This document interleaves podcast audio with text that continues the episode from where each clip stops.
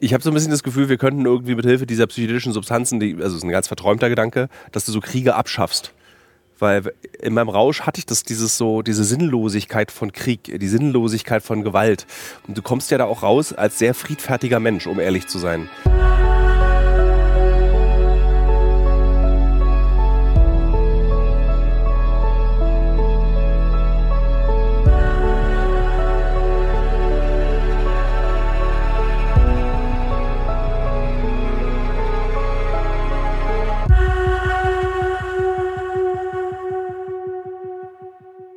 Liebe Hörerinnen, liebe Hörer, das wird jetzt mal wieder eine Alles muss raus Folge, die ganz in der Tradition der alten Uncovered Podcast Folgen ist. Es wird ein Drehbericht, eine, eine Diskussion von unterwegs, aber es wird nicht so plan und kopflos wie mit Michael Menzel. Ich weiß, einige Fans möchten das. Ähm, es wird thematisch auch aktuell es wird sich mit den USA befassen. Wir werden über Psilocybin reden und wir werden über Veteranen und Soldaten sprechen und über die Möglichkeiten, wie die psychedelische Therapie diesen Männern und Frauen helfen kann.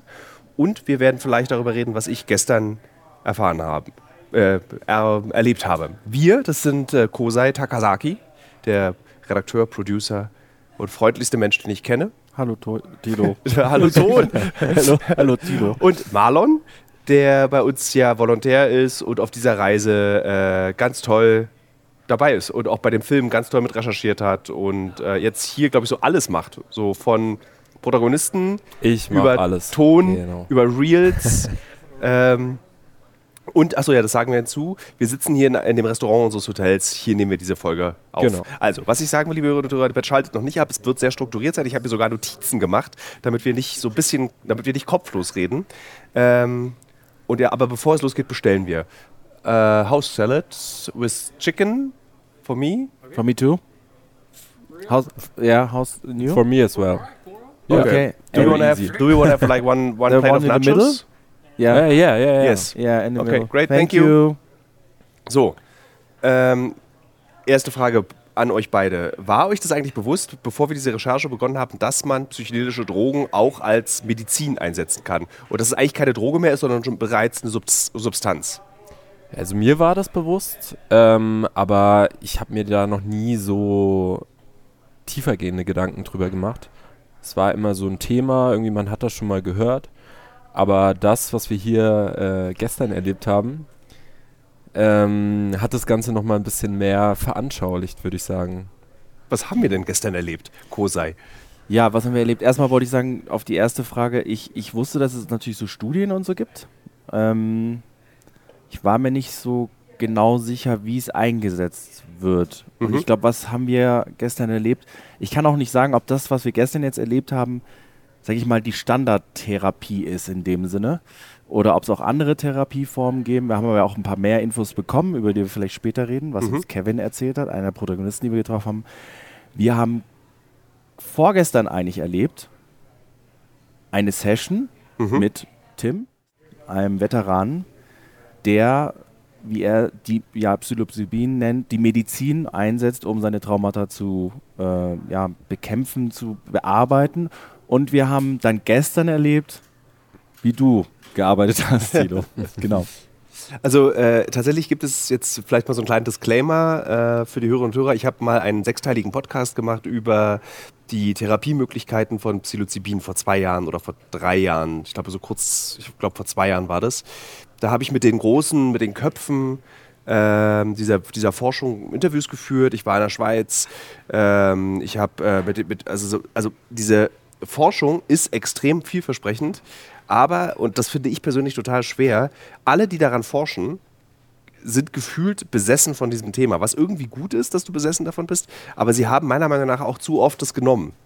Weil es passiert nämlich das, wenn du, wenn du äh, psychedelische Drogen nimmst, bist du irgendwann davon so, von so krass überzeugt. Und wir haben das ja bei Tim, dem Veteran, erleben wir das ja auch. Der, für den gibt es ja eigentlich kein anderes Gesprächsthema gefühlt als was er erlebt hat im Irak und wie er es versucht zu besiegen mit psychedelischen Drogen. Und ich finde, das, das Interessanteste oder und auch das Beängstigendste an diesen Drogen ist eben, dass es so, so viel Platz in deinem Kopf einnimmt. Wir haben noch eine andere Person kennengelernt, die wir mal S-Punkt jetzt nennen. Ein ehemaliger Programmierer, der Pilze anbaut und äh, zur Verfügung stellt. Und der Typ redet ja eine Stunde. Also du fragst den irgendwie so, wie geht's dir heute? Und du kriegst einen anderthalbstündigen Vortrag darüber, wie Pilze auf dich wirken, ohne dass du überhaupt danach gefragt hast. Und irgendwie fällt mir das bei ganz vielen Menschen auf, die in Berührung kommen mit psychedelischen Drogen, dass die so obsessive damit werden. Und das finde ich eigentlich das Unheimlichste daran. Das stimmt, aber vielleicht sollte man, bevor wir tiefer einsteigen, nochmal Ja. sagen, wir sind ja in Denver, Colorado, Ja. in den USA und hier ist einer, der ist der erste Bundesstaat in den USA, wo es eben auch erlaubt ist, diese Substanz einzunehmen. Also auch falls jetzt nochmal viele Hörerinnen und Hörer sich fragen, äh, ist das jetzt hier legal, ist das alles in Ordnung, was, was, äh, was wir hier erlebt haben? Nee, es ist ganz legal, Beziehungsweise dekriminalisiert. dekriminalisiert, genau. So, genau. Ähm, und äh, wir haben auch die Person kennengelernt, die diese Kampagne ins Leben gerufen hat. Ähm, nur vielleicht nochmal an der Stelle. Mhm. Ähm, auf, aber zurückzukommen, was du gesagt hast äh, mit Tim oder dieser Obsession. Vielleicht, glaube ich, ist es aber da auch, kommt die Obsession da, daher, dass er ein Problem hat, ein psychisches oder ein Traumata und er vielleicht auch da Antworten gefunden hat. Und er hat ja gesagt, er, er stand schon davor, sich auch aus diesem Leben zu verabschieden. Und wenn du dann, sag ich mal, etwas findest, was dir hilft und dich rettet, dann kann ich auch irgendwo verstehen, dass du sehr begeistert davon Ja. bist oder auch vielleicht eine Obsession entwickelst. Ich meine, in der Vergangenheit, er hat es ja auch gesagt, in der Vergangenheit war es der Alkohol, der Veteranen, Soldaten und Soldatinnen geholfen hat, irgendwie mit diesen traumatischen Erlebnissen zurechtzukommen. Und jetzt ist es der eigentlich, und das muss ich so drastisch sagen, relativ harmlose Mushroom. Das relativ harmlose LSD. Das nicht ganz so harmlose MDMA und das nicht ganz so harmlose Ketamin. Ähm, aber bei, zumindest bei LSD und bei Psilocybin ist es so, dass es einfach äh, auf einer Skala, ich habe vergessen, wie diese Skala heißt, aber es gibt so eine Skala, wie gefährlich sind bestimmte Substanzen. Extrem gefährlich, Nikotin, Heroin, Alkohol, ganz weit oben, was das Suchtpotenzial betrifft, was die Schädlichkeit betrifft. Da sinkt Heroin im Übrigen wieder ab, weil Heroin an sich nicht schädlich ist. Ähm, und ganz unten auf dieser Skala sind eben Psilocybin und LSD. Kein Suchtpotenzial. Du kannst davon nicht physisch und psychisch abhängig, also kein Sucht, physisch und psychisch abhängig werden. Und es macht den Körper nicht kaputt. Also du gehst, du vergehst nicht daran, wie bei anderen Substanzen, dass du wie bei Alkohol geht die Leber in den Arsch, irgendwie bei Fentanyl geht alles in den Arsch, äh, bei, bei Kokain gehen deine Nasen und deine Seele in den Arsch. Also das passiert einfach nicht damit. Und das ist schon ich glaube, dann bin ich, ich glaube, dann, ich bin glücklich darüber, dass es jetzt mittlerweile eine kleine Anzahl an SoldatInnen gibt, die obsessiv sich damit beschäftigen. Ja, und man, man muss auch dazu sagen, es sind ja nicht nur Soldaten. Also das betrifft ja eigentlich den ganzen Bereich oder alle Menschen, die irgendwie mit, ähm, mit, mit psychischen Krankheiten zu tun haben. Hier in den USA sind vor allem diese Veteranen, stehen vor allem in der Öffentlichkeit. Deswegen ähm, äh, kriegt man davon wahrscheinlich auch mehr mit. Aber um nochmal zurück auf Tim zu kommen, ich finde das bei ihm schon auch irgendwie sehr faszinierend, dass diese Substanz, also Magic Mushrooms, Psilocybin, ähm, Psilocybin. Psilocybin, Tomate, Tomato. äh, dazu geführt hat, dass er sich nicht das Leben genommen hat. Ähm, vor allem, weil wir diese Droge, das ist ja nach wie vor eine Droge, ähm, hauptsächlich mit negativen Dingen assoziieren. Aber in seinem Fall hat sie eben auch wirklich eine therapeutische Wirkung gehabt. Ich glaube, das kann man so sagen. Ähm, das finde ich schon, ich finde es faszinierend. Es ist, ich meine, es ist ja eigentlich eine ultimative Wirkung. Er hat ja uns erzählt, dass äh, Suchtverhalten, schändliches Verhalten, äh, zerstörerisches Verhalten, egoistisches Verhalten, eigentlich alles durch diese, ich glaube, mittlerweile 40 Sessions, die er gemacht hat, ähm, nicht geheilt, aber erträglich gemacht wurden. Also so, er, hat, er, hat, er deutete eine Pornografiesucht an, er deutete eine Alkoholsucht an und der Pilz hat es irgendwie weggemacht bei ihm. Und das ist schon irre. Du hast erzählt von Kosei von Studien, die du gelesen hast. Ähm, bist du in diesen Studien auf diesen Punkt gekommen, Microdosing versus Makrodosing, also kleine Dosen versus große Dosen? Ich muss dazu sagen, ich bin kein Experte Ja. an dieser Stelle ähm, und ich habe auch keine Studien richtig durchgelesen. Ich habe nur im Vorfeld ein bisschen geguckt, was so der Stand der Dinge ist. Wir machen den Film jetzt auch gerade und ich glaube, nachher werde ich noch mehr lesen. Aber ähm, was ich gelesen hatte oder interessant fand, äh, wahrscheinlich äh, war das die, die Sache, dass du sozusagen der Wirkstoff dazu führen kann, dass du neue Verbindungen in dein Bewusstsein schalten kannst und vielleicht andere schädliche Verbindungen, Erfahrungen, die in deinem Gehirn verknüpft wurden, aufbrechen kannst. Mhm. Und ich glaube, wenn man, ähm, vielleicht kannst du uns ja da auch noch ein bisschen was dazu erzählen, aber ich glaube jetzt zum Beispiel Tim, da hatte ich den Eindruck, dass, äh, da, hatte ich, da habe ich den Eindruck gehabt, dass es bei ihm auch so war. Er hat ja das beschrieben als, er bricht, da werden Mauern eingebrochen, so hat er es, glaube ich, auch Ja. gesagt. Ähm, und äh, er, er reflektiert sich, er ist ein sehr reflektierter Typ und kann Extrem auch, reflektiert. Ja, und geht auch sehr ritual systematisch da in diese Sache ran. Also es ist jetzt kein, für unsere Hörerinnen und Hörer, er, er nimmt es jetzt nicht aus Spaß, setzt sich irgendwo hin und guckt sich bunte Bilder an, sage ich jetzt mal, sondern der geht ja mit einem Mindset rein, er nimmt sich eine Aufgabe vor und das fand ich halt äh, spannend und da hatte ich so ein bisschen diese, das, was ich eben ein bisschen über die Studien gelesen Ja. habe, äh, wiedergefunden. Aber ich kenne, wie gesagt, hier Disclaimer, ich, ich habe die ganzen Studien nicht gelesen. Ähm, ähm, das müssen wir jetzt nochmal noch mal genauer tiefer nachholen. Hier ging es ja auch mehr um die, zu erfahren, wie die Erfahrungen bei Ihnen sind, erstmal. Jetzt. Wie war das eigentlich für euch beide, dass ihr, also wir haben ja das gesamte Team hat ja ähm, beide Male eine kleine Dosis äh, Psilocybin genommen. Also während ich die große Dosis 3 Gramm genommen habe, habt ihr 0,2 Gramm, hast du 0,2. Marlon genommen, du hast 0,75 Gramm genommen, Kosei. Ähm, und der Zweck war tatsächlich nicht, dass ihr ein bisschen Spaß mehr habt und euch dann nicht langweilt in diesen fünfeinhalb Stunden, sondern dass wir alle so ein bisschen viben. Dass wir so zusammen irgendwie viben. Und erstaunlicherweise muss ich sagen, hat mir das bei meinen drei Gramm, und äh, ich erzähle gleich davon, wie das war, sehr geholfen. Zu wissen, dass ihr alle irgendwie auch so ein bisschen weggekichert werdet. Wie hat denn das bei euch gewirkt, diese, diese, äh, diese 0,2 Gramm erstmal? Was ja eine sehr kleine Dosis ist, Marlon. Also ich finde, es hat schon was verändert. Man hat sich irgendwie, man konnte sich besser in die Person reinversetzen.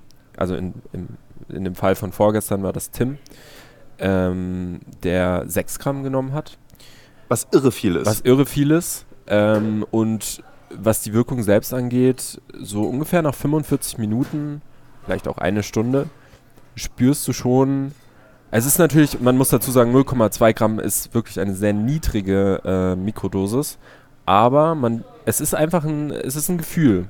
Man hat das Gefühl, man kann sich besser in die anderen Personen hineinversetzen. Es hat bei uns auch so ein bisschen dazu geführt, dass wir vielleicht ein bisschen mehr gekichert haben an, an bestimmten Punkten.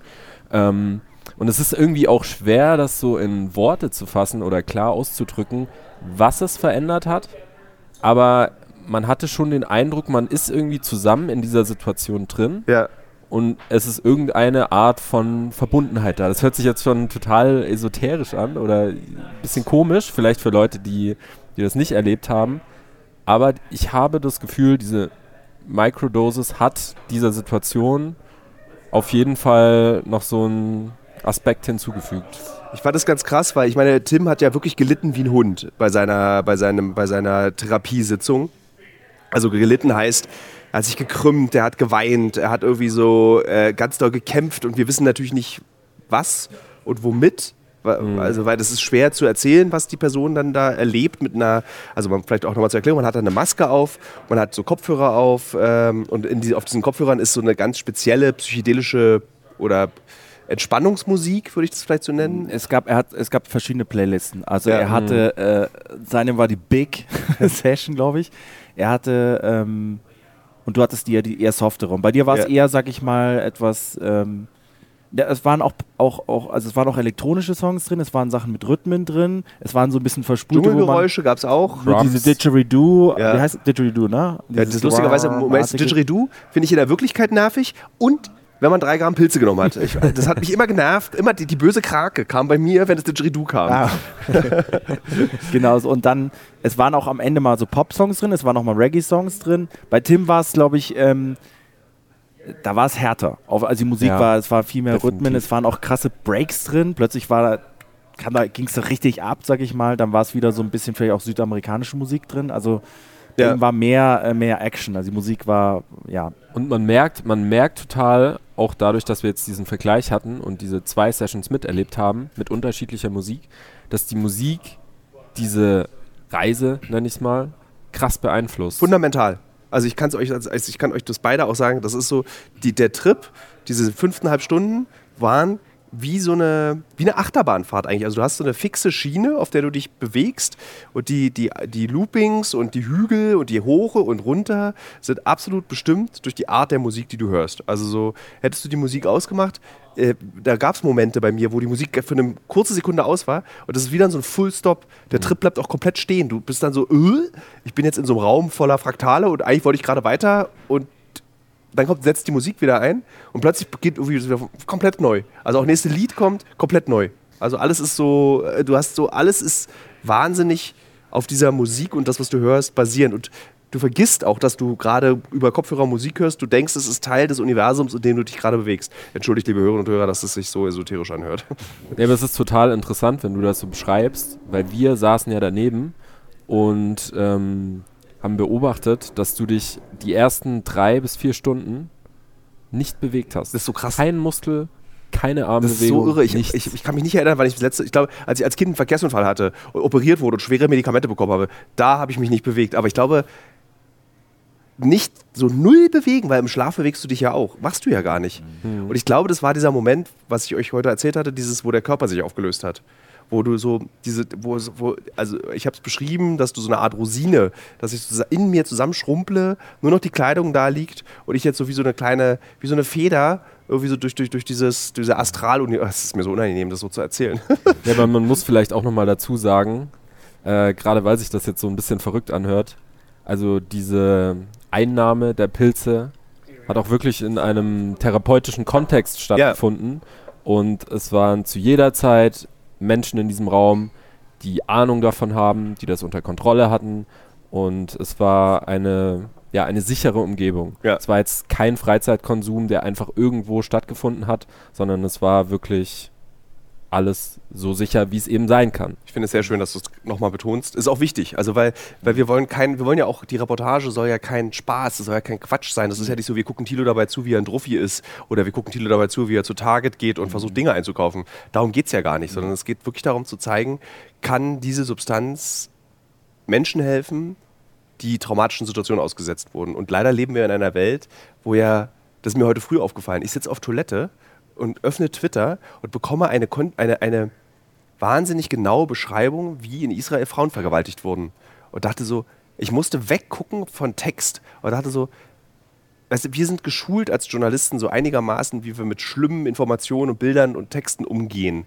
Das lesen ganz normale Leute. Das ist so eine äh, Second-Hand-Traumatisierung, die da stattfinden kann. Das heißt, wir, wir, immer mehr Menschen erfahren Traumata, First-Hand und Second-Hand. Also ich habe das Gefühl, dass in ein paar Jahren wir in einer globalen Gesellschaft von traumatisierten Menschen leben. Und was machen wir mit denen? Ich meine, es gibt ja nicht mal jetzt Therapieplätze in Berlin, so in Deutschland. So was, was machst du mit diesem Haufen Menschen? Naja, ich glaube, man muss wirklich auch oder sollte noch mal ein bisschen intensiver, ich meine, bei uns passiert das ja auch so ein bisschen, Mhm. aber auch über Therapien mit solchen Substanzen auf jeden Fall nachdenken. Ja. Also nicht jeder Mensch, der irgendein psychisches Problem hat, es ist natürlich nicht die Antwort auf alles, aber das Beispiel von Tim zeigt eben, dass es in manchen Fällen offenbar schon helfen kann. Ja. Und in vielen Ländern ist es nach wie vor sehr stigmatisiert. Ähm, es gibt teilweise nicht genug Forschung.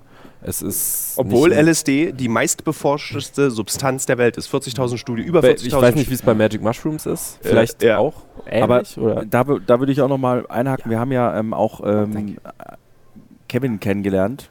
Ähm, Kevin ist äh, sozusagen derjenige, der die Thanks. Kampagne hier äh, in Denver, Colorado gestartet hat. Wir, äh, ähm, und er war, ist auch selber Veteran, ähm, hatte, glaube ich, schwere Depressionen. Und ähm, er hat es sozusagen politisch vorangetrieben und im Grunde genommen sind, äh, ist er ja einer der Vorreiter, würde ich jetzt mal sagen, vielleicht sogar weltweit, in den USA auf jeden Fall. Ähm, und er hat ja dann in dem Gespräch ein bisschen erklärt, warum und wie, wie sie die Kampagne gestartet haben und politisch und so weiter. Ähm, was ich ja sehr interessant fand, war, dass er gesagt hat, und da kommen wir jetzt auf die Therapien, Mhm. deswegen will ich es nochmal sagen, er hat gesagt, 2025 gibt es eben die Möglichkeit, hier in diesem Bundesstaat diese Therapien auch in einem Therapiezentrum zu machen. Weil die Session oder die Therapie-Session, die wir jetzt gemacht haben, war ja quasi in einem Haus. Wohnzimmer. Ja, Wohnzimmer. ähm, mit Leuten, mit Menschen, die sich damit schon länger auseinandersetzen, eben in diesem Bundesstaat. Aber in einem Jahr gibt es eben auch Einrichtungen, wo du dann sozusagen als Person, äh, Patient hingehen kannst, kannst dort unter Anleitung mit geschulten, hat er gesagt, vom, Ja. vom Bundesstaat geschulten Personal ähm, sozusagen auch diese Erfahrung machen. Und das finde ich halt super spannend. Und ob, ich weiß nicht, ich bin nicht ganz seiner Meinung, ob, was man sagen kann, es ist so, ähm, nee, du hast eigentlich nicht so gesagt, aber du hast zumindest angedeutet, wir haben vielleicht viele Leute oder Menschen, die traumatisiert sind und Ja. das ist die Lösung. Das wollte ich damit nicht sagen, sondern Ja. das ist einfach nur, dass es einfach einen großen Bedarf an Therapie Genau. äh, geben wird und bereits gibt. So, oder an Hilfesuchenden. Es gibt ja so viele Menschen, die Hilfe brauchen. Äh, die, die, die Fentanyl-Krise in den USA ist auch eine Mental Health-Krise. Die, äh, wir haben in Europa, in Deutschland Mental Health-Krisen, die sich anders zeigen als in den USA. Also es gibt einfach wahnsinnig viele Menschen, die Unterstützung brauchen. Absolut. Und äh, ob es Microdosing ist oder Verhaltenstherapie oder äh, wie heißt das andere? Psy Tiefenpsychologie. Ähm, Genau. ist so, Dann habe ich dich äh, ja, so meinte ich das, Sorry. sozusagen nicht als Einzel Leben Aber das Gute ist es ja natürlich, dass es diese Möglichkeit jetzt gibt und das haben wir Ja. auch jetzt immer wieder gehört.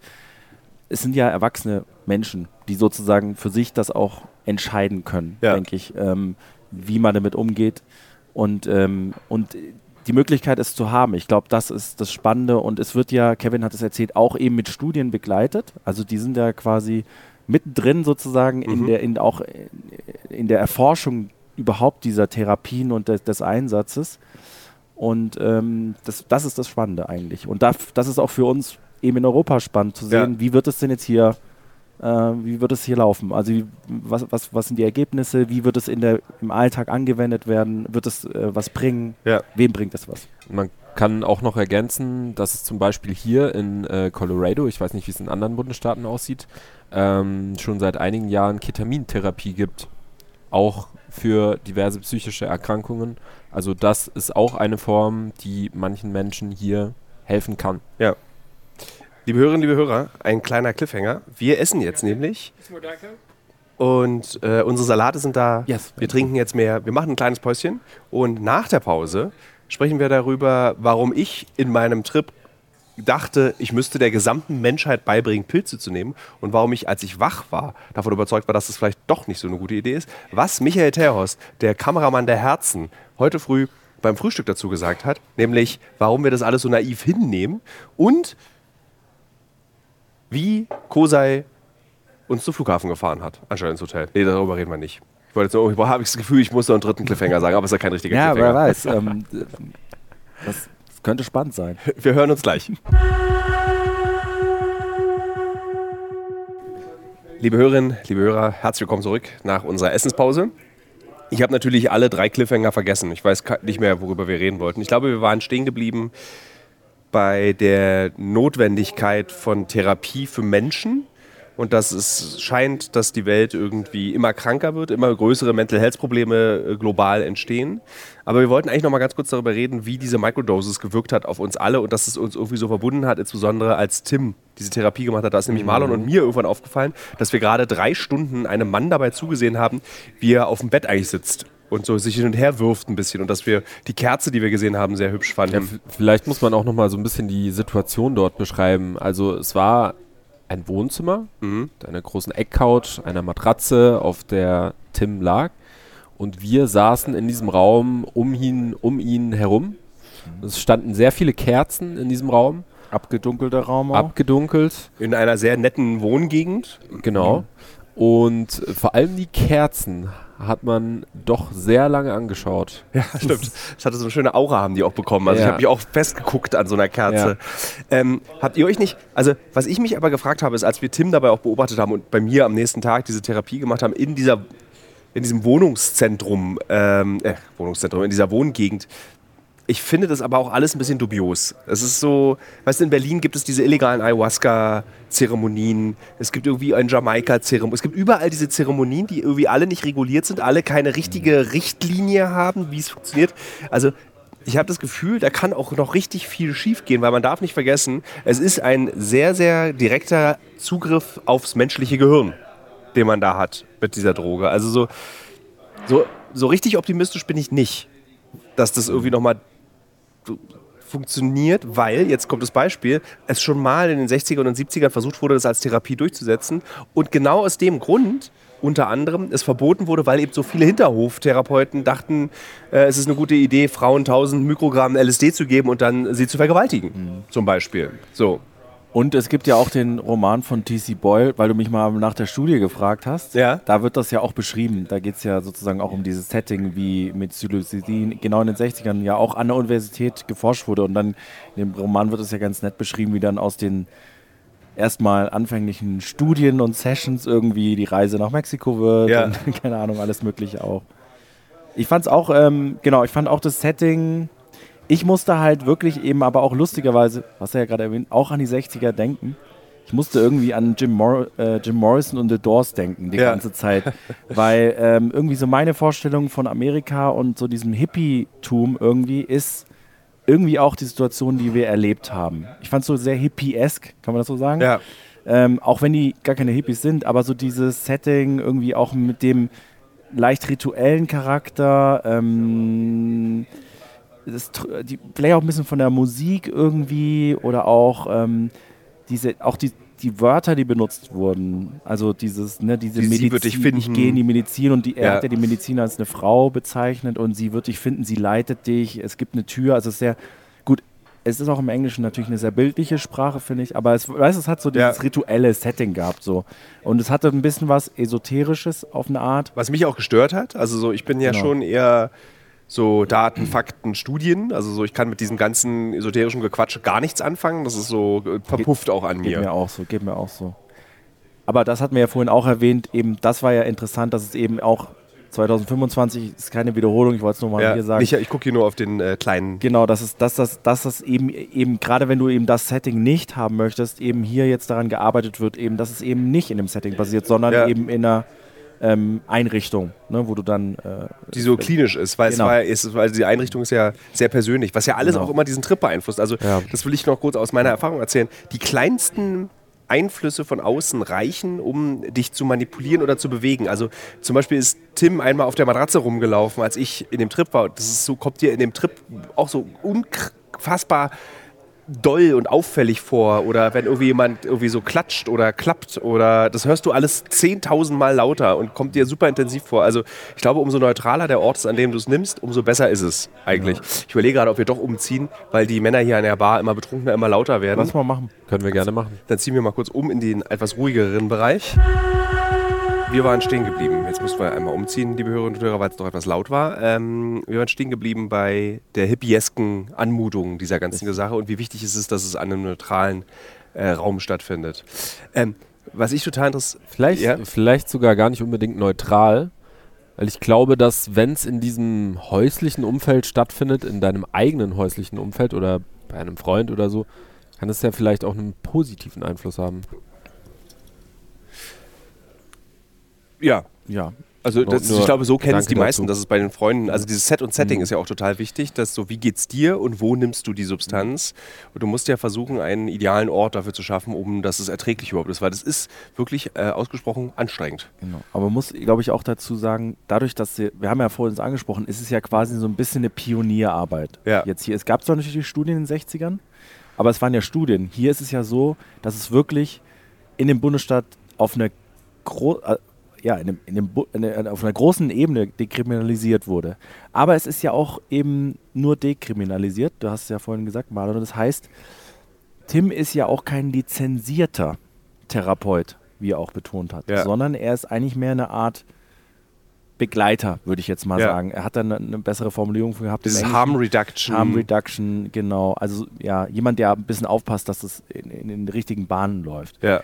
Und deswegen glaube ich, ist es halt auch noch in dem Setting, weil natürlich noch nicht die Infrastruktur da ist oder auch die Möglichkeit, und es gibt ja auch keine Ausbildung, nehme ich mal an, oder ähnliches, um das überhaupt äh, auf einem ja, auf, auf, den Weg, auf den Weg zu bringen, wie man sich das vielleicht wünscht. Ja. Aber die sind ja auf dem Weg dahin. Das heißt, hier wird ja, wenn man es jetzt positiv betrachten will, ist sozusagen das jetzt so ein bisschen der Vorläufer. Man versucht hier was und äh, guckt eben, wie sich das, wie es entwickelt und was die besten Wege dazu sind. So habe ich das so ein bisschen verstanden Was ich total interessant finde, ist, in Deutschland gibt es im Übrigen äh, die sogenannte Mind Foundation und dort kannst du dich schon jetzt ausbilden lassen zu einem psycholytischen Therapeuten, der eben Therapien macht mit Ketamin, MDMA oder auch äh, Psilocybin. Und ähm, also auch Deutschland ist gar nicht so weit hinten in dieser äh, ganzen Debatte. Ich glaube, auch wenn Cannabis durch ist, ist das nächste, was ähm, entkriminalisiert wird, auch in Deutschland zu therapeutischen Zwecken stark reguliert. Ähm, eben die, die psychedelischen Substanzen.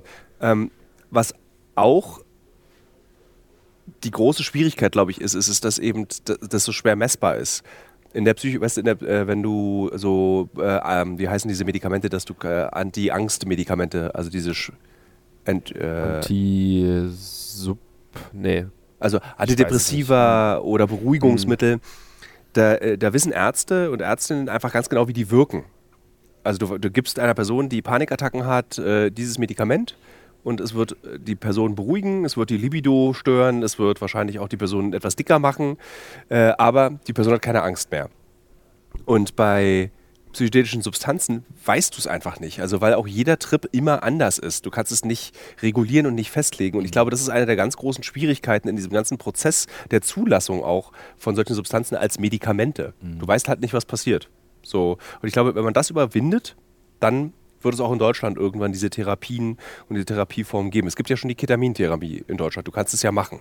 Mhm. Ganz offiziell. Ähm, was ich auch krass fand, war die Tatsache, dass Tim als Veteran nicht den Krieg in Frage stellt. Wir haben ihn heute gefragt dazu und für ihn war es irgendwie so okay, dass es Kriege gibt ich habe so ein bisschen das Gefühl, wir könnten irgendwie mit Hilfe dieser psychedelischen Substanzen, die, also das ist ein ganz verträumter Gedanke, dass du so Kriege abschaffst. Weil in meinem Rausch hatte ich das, dieses so, diese Sinnlosigkeit von Krieg, die Sinnlosigkeit von Gewalt. Und du kommst ja da auch raus als sehr friedfertiger Mensch, um ehrlich zu sein. Ähm, aber es ist irgendwie schon krass, was wir Menschen machen, dass wir so eine Substanz benutzen oder Therapien brauchen grundsätzlich, um irgendwie unseren Alltag, der sehr kriegerisch ist, erträglich zu machen. Ja, letztendlich ist es ja auch, ähm, also man versucht damit etwas zu fixen, also ein Problem, was schon da ist. Und das ist natürlich eine Möglichkeit, aber die andere Sache ist, sich zu fragen, was ist denn die Ursache davon? Mhm. Was ist die Ursache dafür? Und da kommt man dann, glaube ich, nochmal in, in andere Bereiche rein.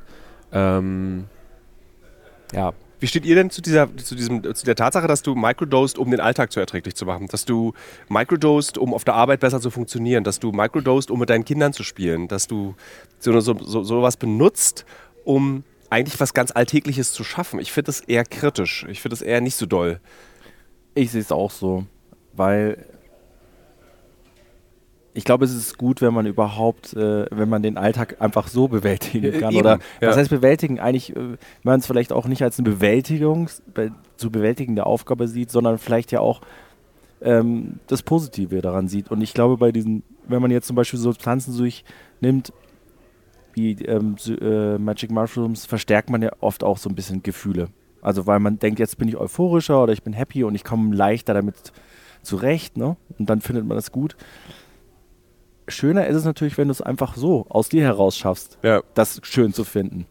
Ähm, und ich glaube, ähm, ja, du hast es, ja, wir haben ja auch drüber geredet, du hast es eigentlich ziemlich gut auf den Punkt gebracht, auch nochmal diesen, äh, den anderen Aspekt, den fand ich gut. Du hast gesagt, glaube ich, es ist schon irgendwie dann absurd, dass man ähm, unsere, sag ich mal, auf Leistung oder getrimmte Gesellschaft erst ertragen kann, wenn man so Pilze nimmt. Ja, das, dass du, genau. Und ich meine, wie pervers ist es bitte, dass du dass das, was wir uns geschaffen haben, nur erträglich ist, indem wir uns berauschen. Weil am Ende ist es ein Rausch, man darf es nicht vergessen. Am Ende ist es eine Form von Ekstase, in die wir uns begeben. Und das ja. ist doch total pervers. Ja, also ich finde auch, sobald, sobald es irgendwie in, dein, in deinen Alltag integriert wird, wird es irgendwie problematisch. Ähm, ja, weil es ist eine sehr, es ist schon eine sehr mächtige Substanz. Also die löst einiges aus. Das haben wir in den letzten Tagen gesehen. Das haben wir bei dir gesehen. Können wir vielleicht gleich auch noch ja. drüber sprechen. Das haben wir bei Tim gesehen. Also man sollte das nicht auf die leichte, Schul äh, auf die leichte Schulter nehmen. Da kann auch sehr viel schief gehen. Wir haben sehr viele Dinge beachtet. Es war sozusagen ein Safe Space. Du hast dich wohlgefühlt. Ja. Tim hat sich wohlgefühlt. Es war eine sehr genau dosierte Menge. Ähm, Und das sind natürlich alles Faktoren, die beachtest du ja im Alltag nicht mal, wenn du, wenn du das jetzt ähm, sozusagen im Rahmen von Freizeitkonsum mhm. zu dir ja. nimmst.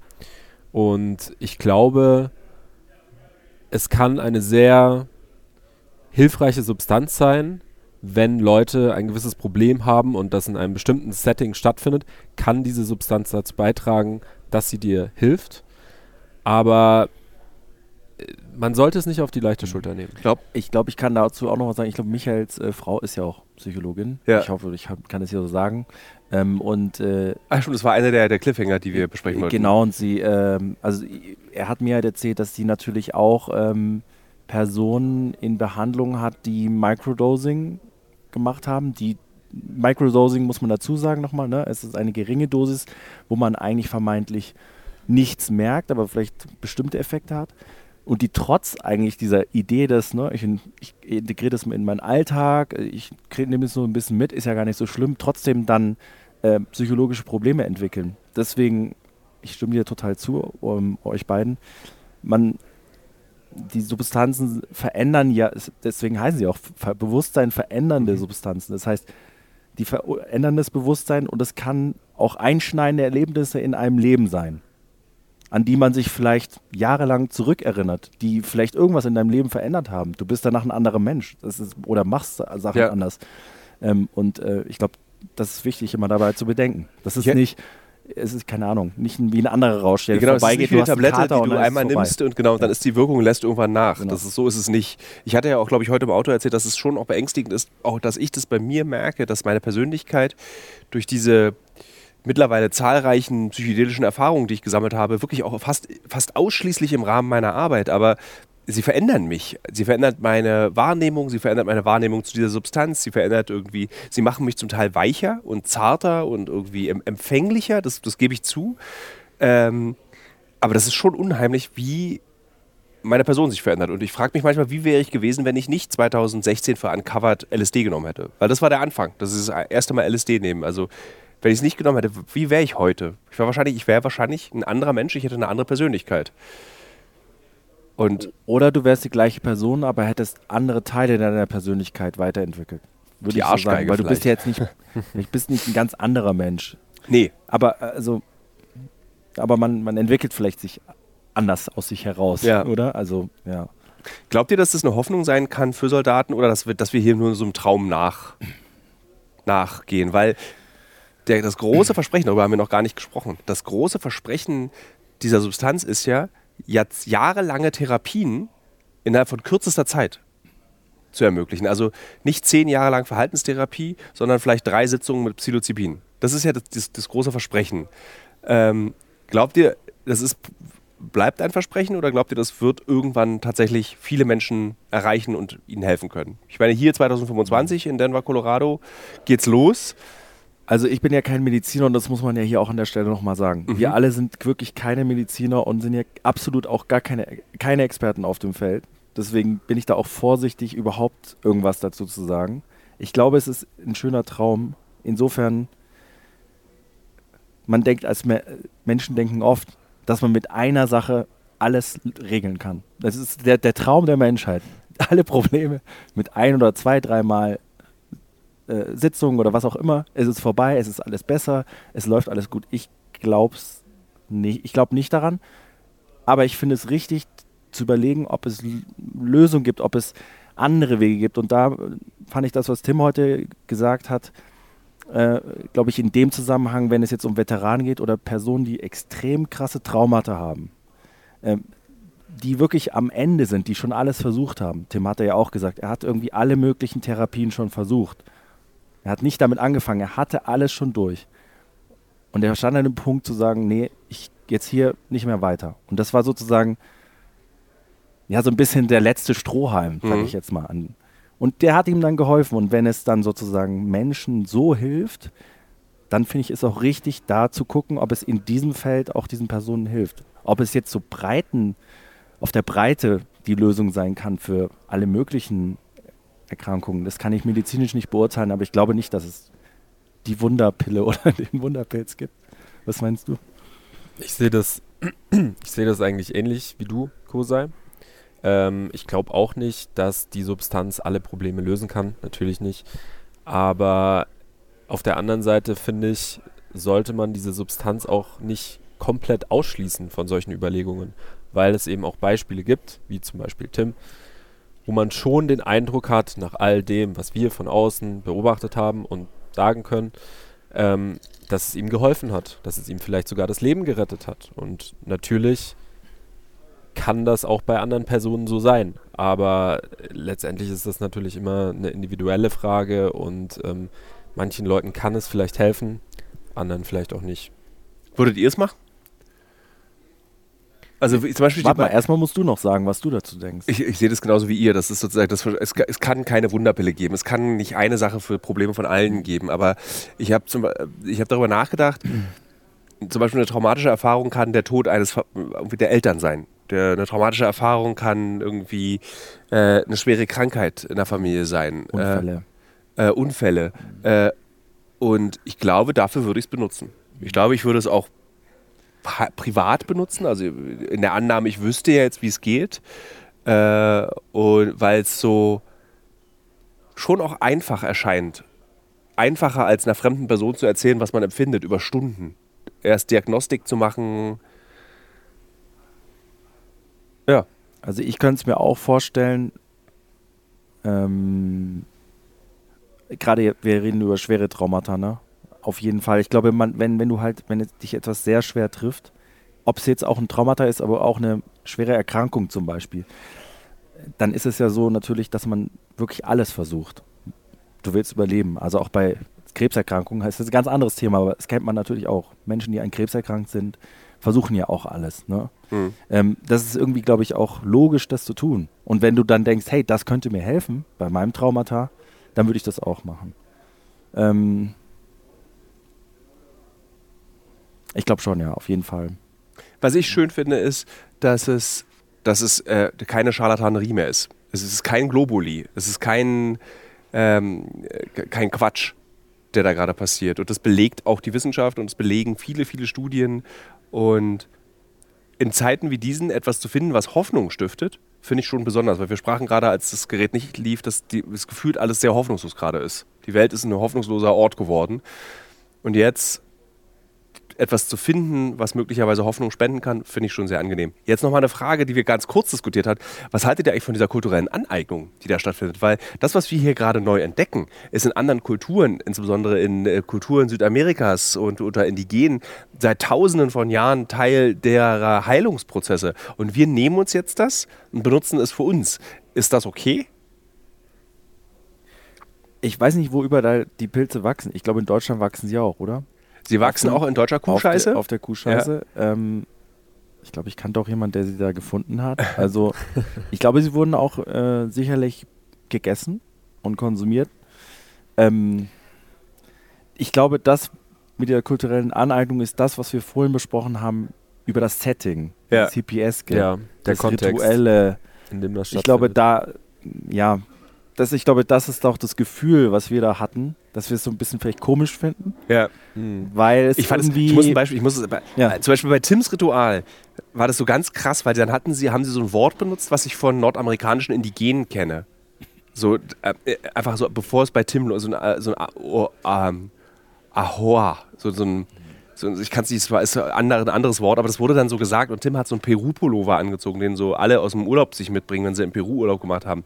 Und sie haben dann irgendwie so mit so einem äh, Urwaldtabak, den man sich in die Nase schießt, haben sie sich gegenseitig in die Nase geschossen.